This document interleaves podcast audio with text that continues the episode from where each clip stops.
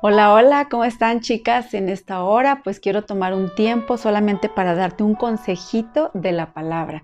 Y pues el día de hoy quiero hacer una pregunta, quiero hacerte una pregunta. ¿Cómo vas con tu vida de oración? ¿Dónde te encuentras en este momento en tu vida de oración? Sé que al momento de que platico acerca de la oración, mucha gente puede decir que pues eso es para las señoras ya muy grandes, o bien para puras mujeres, o bien pueden decir que es aburrido porque me lo han dicho, o simplemente dicen, no, pues es que yo no sé orar. Y así la perspectiva de muchos es que en realidad no le hayan sentido a estar orando, estar hablando.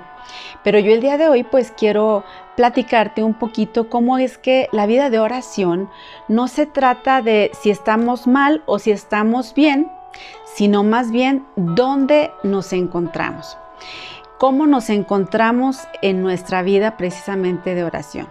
Si recordarás en Génesis, desde el primer libro, vamos al primer libro de la Biblia, vemos cómo Adán y Eva de alguna manera desobedecieron a Dios comiendo ese fruto que estaba prohibido. Cuando ellos comen este fruto, que la Biblia no dice cuál, ¿verdad? Este, sea, hay un quebrantamiento en la relación que tenían Adán y Eva con Dios.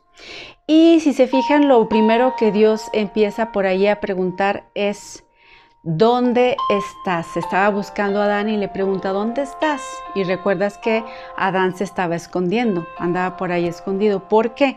Bueno, porque Dios estaba acostumbrado a que a estar con Adán en una relación eh, de amistad, en una relación donde siempre andaban juntos y en ese momento eh, cuando pasa esta situación, pues que entra la desobediencia, Adán comienza a esconderse empieza a huir de Dios.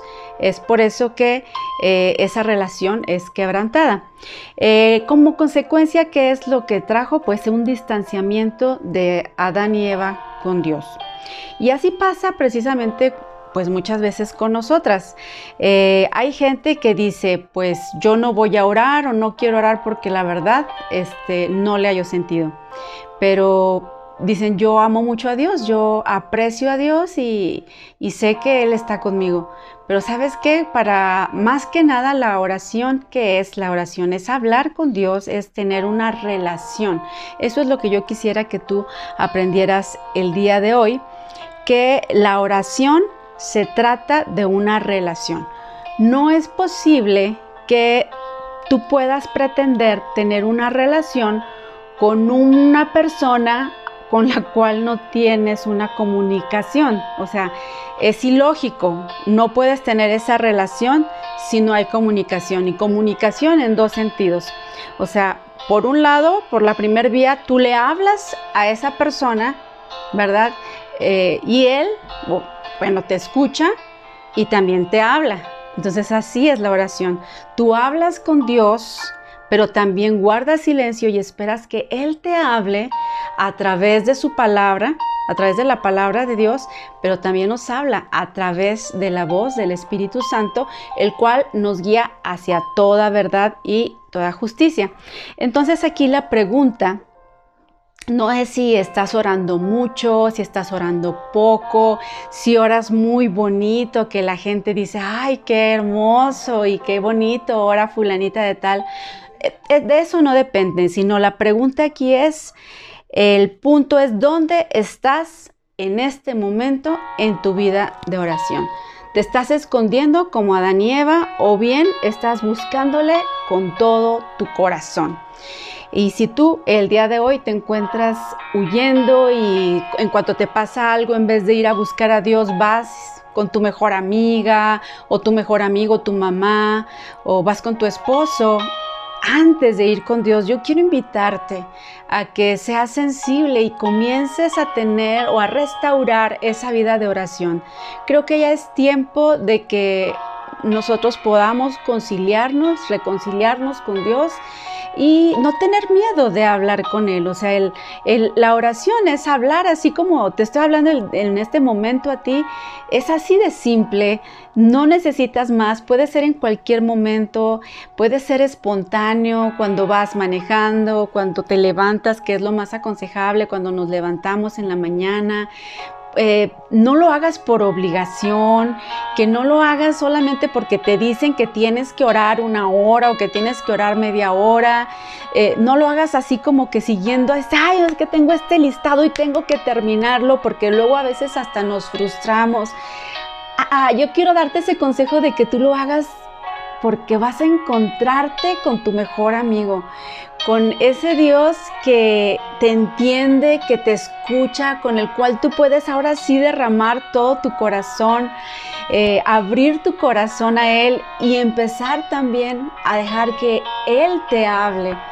Muchas veces, eh, quiero decirte dentro de mi experiencia, muchas veces de verdad que sobran las palabras y solamente puedes empezar adorando a Dios, adorándole, poniendo una musiquita ahí en tu celular, levantando tus manos, eh, cantándole esa canción, eh, imaginándote que estás en su presencia y adorarle, adorarle es eso, simplemente cerrar tus ojos, verlo por fe y poder eh, estar ahí a su lado. ¿Qué, ¿Qué harías si estuvieras frente a Dios? Pues todo eso que, tú quieres expresarle a ese ser querido, a ese Dios que, que vas a empezar a conocer a través de esta comunicación, pues va a ser algo maravilloso y vas a ver que las cosas van a cambiar. Entonces no tengas miedo de acercarte a Él y hablarle de tus problemas, de tu situación. No pienses que Dios está demasiado ocupado, porque no es así. Acuérdate que Dios no es como nosotros, o sea, Dios es nuestro Padre y Él nos ama y Él anhela en su corazón que tú te acerques a hablar con Él y le digas de todos tus tus cosas, de tus deseos, anhelos y aún también puedas admirarle y reconocer que Él es tu Dios, tu Señor y el que jamás te va a dejar. Él está ahí esperándote con los brazos abiertos independientemente, de verdad. Quiero darte este consejo, independientemente de lo que tú hayas hecho. Muchas veces cuando pecamos, como en este caso Adán, precisamente qué es lo que hacemos? Escondernos, es alejarnos lo más posible de Dios porque sentimos que Él no nos va a recibir. Pero quiero decirte que Dios está esperándote con los brazos abiertos y está ahí al pendiente. O sea, yo sé que donde tú estés y en el momento en el que tú quieras, simplemente es hablar con Él, orar y, en, verdad que ya tu relación, tu vida de oración, pues no sea una vida escasa eh, de oración y, sin sabora, sino que al contrario, sea una vida eh, de aliento, una, vida de oración fructífera, una vida de oración firme, fuerte, en la que ahora sí puedas eh, entablar una relación con Él y que ahora sí puedas decir que tu vida de oración tiene un sentido y está en el lugar correcto, que es con nuestro Dios. Entonces yo te invito a que te hagas esta pregunta, reflexiones, ¿dónde está tu vida de oración? y que el día de hoy decidas buscarle con todo tu corazón. Ese es el consejo que el día de hoy te doy. Y pues muchas gracias por haber tomado este tiempo y no olvides que Dios te está esperando con brazos abiertos. No hay nada imposible, de verdad, nada, nada hay imposible para Él. Para nosotros sí lo hay, hay limitaciones, pero para Él todo es posible. Dios te bendiga.